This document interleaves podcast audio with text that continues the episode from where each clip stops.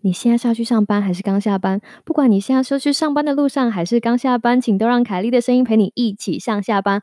Hello，我是凯莉，非常开心的看到你继续回来。凯莉陪你上下班这个单元，今天是星期五啊，终于又到了令人开心的星期五了。大家这个礼拜过得还好吗？我希望的答案是是，因为。呃，最近天气已经慢慢回暖了，所以我真的很希望每个人都可以享受一个温暖而且阳光充沛的星期六日啊！这样有没有感受到我对于周末的期待？那这个礼拜过得其实还蛮有趣的，因为这个礼拜呢，哈，如果你有从礼拜一听到礼拜五，就知道这个礼拜。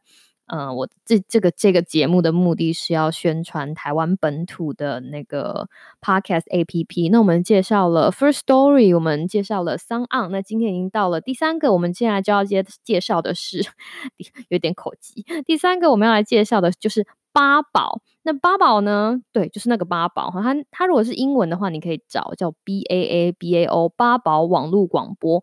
那它其实也是有 App 可以让你下载来听。那你如果下载它的 App 之后，你就可以搜寻你喜欢的嗯频道啊，以及节目啊，都可以，还蛮方便的。而且还有一件特别的事情，就是呃，应该是八宝跟 First Story 都可以在网络上，就是使用他们的网络界面。就是听他们的节目，所以我觉得，因为而且他们一直他们的 hosting 是免费的，所以我觉得也是可以在这里跟大家推荐一下。那说到我跟八宝也有一点小小的渊源，这个渊源还蛮有趣，是这个样子的。那个时候我刚开始 podcast 的时候，然后你要知道，如果你的朋友在做 podcast 的话，他一定会有一个地方 hosting 嘛，我们有讲过。然后他 hosting 那个地方呢，就会帮他把他的节目推播出去。然后推播出去之后有 RSS，然后不同的那个平台有的时候会抓取 RSS，那八宝也是这个样子。所以那个时候，当我发现我们频道的节目有在八宝上面，有 WhatsApp 在干嘛的时候，我就很兴高采烈去查查看。你知道，就像大家有的时候会很神经病的跑去 Google 查自己的名字啊，或者是查自己的频道一样，看看有没有人会提起我们。哈，我刚刚开始节目的时候，那我就看到了我的节目频道出现在八宝这个平台上。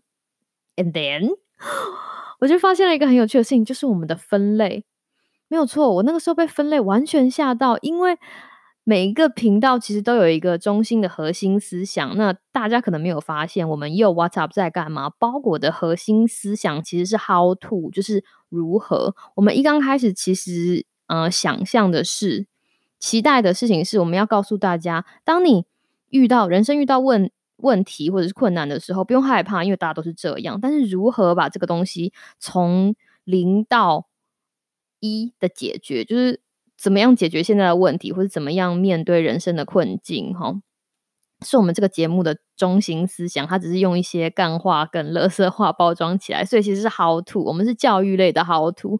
但是在这个八宝呢，他就把我们放到了亲子类，你没有听错。然后我那个时候想说啊。亲子类，因为如果大家是从第一季的开始听的话，就会知道我们第一季的前几集其实讲的是喂教嘛。然后那个时候我跟 Sam 还没有抓到本频道的定位的时候，我们刚开始讲了一些 有的没有的东西，好比说洗手的时候。要怎样怎样怎样，或者是最好就是回家就脱光衣服，然后你想想看，把自己带入那个情景就就有一天有一个妈妈，然后跟她的小朋友说：“来，我们来一起来听这个魏教师凯丽阿姨的公卫 podcast。”然后一打开，听到我跟 Sam 说：“啊，我跟你讲哦，其实最好的方法就是啊，如果你从外面细菌很多回来，就家里门口就脱光。”然后妈妈就按暂停，想说：“好，你赶快去写功课。” 是不是很？所以我那个时候就对这个分类想说，这不但妙，可能会残害小朋友的心灵，而且会让工位学习以后招无法招生到足够的学生。所以我就写信给这个小编，就跟那个小编非常逗，他跟我讲说，想想看，说不定有很多压力很大的父母，在听了你的 搞笑工位解说之后，虽然不一定可以，就是。虽然不一定可以得到达到他们原本想要听亲子频道的，就是目的，但是可能可以在他们生活上面获得一些 稍微的情绪缓解。后来我想想，这样也对哈，反反正也对。我想那个就是分类，可能是因为 hosting 出了问题吧。Anyway，我就觉得他们的小编还蛮幽默的。其实这些本土 hosting 的小编，他们都很有才，而且很幽默。他们都要听很多的 podcast，而且他们对就是这些 podcast 要很有爱。所以好不好？就这个礼拜我们介绍的三个本土的啊，台湾本土的 podcast app，那 First Story、Sun On 还有八宝，希望大家如果你喜欢听中文 app 呃中文 podcast 频道的话呢，给这些 app 一个机会，然后在上面说不定你可以可以。碰到那个让你怦然心动的 podcast 频道哦。好啦，回到今天的主题，那既然今天是礼拜，我们讲点轻松一点的。我现在今天想要跟大家分享的一个故事是橡皮筋的故事。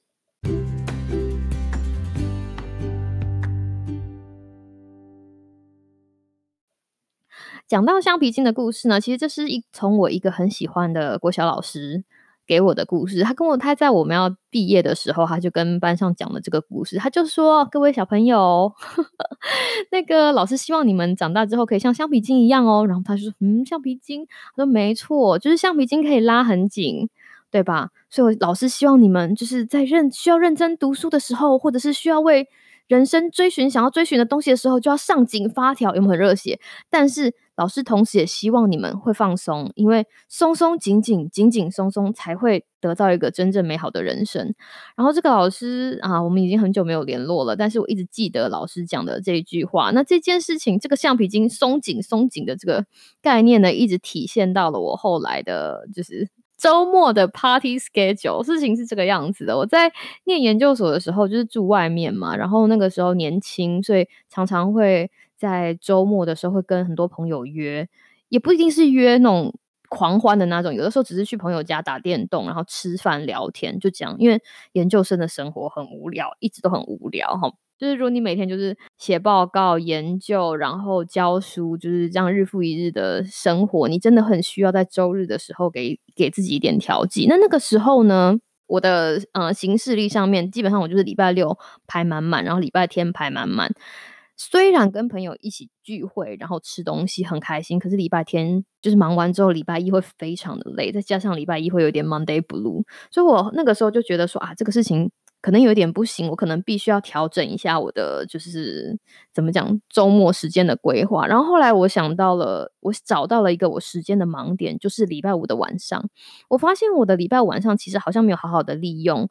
当我礼拜五晚上没有排事情的时候，我礼拜五有的时候会在实验室留的比较晚一点，就是会超时工作，然后在回家的路上随便买个什么东西吃，或者是回家随便煮个东西吃，然后就讲，然后礼拜六就开始。Party 啊，玩啊，跟朋友聚会或是什么其他的事情，但是我那个时候就下了一个决定，我觉得礼拜天晚上我必须要一点时间，留一点时间让自己休息，就像仪式感一样。我们有一集不是有提到仪式感吗？就像每天睡觉之前，有我认识很多人，每天睡觉之前，像像我自己也是，我有仪式感，我会寻一下，比如说粉丝页啊，寻一下 IG 啊，寻一下 D 卡。哦，对了，D 卡有 Podcast 版了哈，如果你喜欢 Podcast 的话，欢迎到 D 卡跟我们。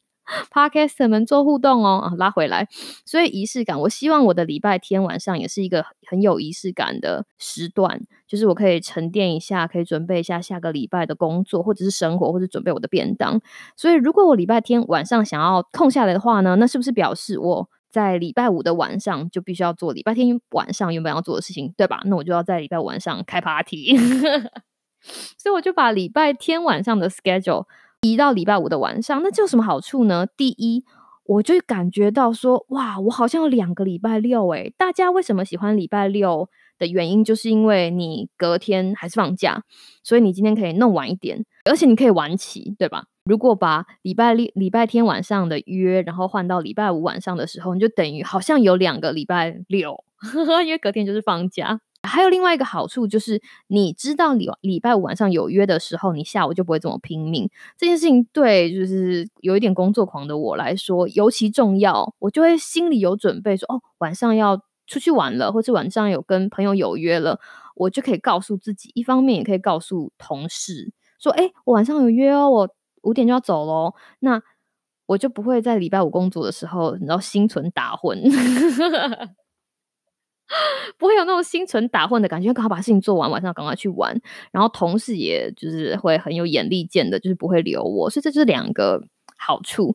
所以这个东西就是应用到刚刚我们讲的橡皮筋。好，我把我礼拜五绷紧一点，然后把想要互动的人，就是约来礼拜五互动一下，想把想要就是联络感情的人，在礼拜五见一见，玩一玩，have fun。礼拜天我就可以，你知道沉淀一下，就是我礼拜五把自己绷紧一点，那礼拜就可以，礼拜天就可以放松，然后绷紧放松，绷紧放松。我觉得当我改做了这个改变之后，我的人生也某种程度上面也做了一点改变，这是第一件事情。那第二件事情呢，就是饮食上，大家不要说啊又来了，Kelly 又开始讲这些事情，没有啦，只是要跟大家讲一下，像这个橡皮筋就是。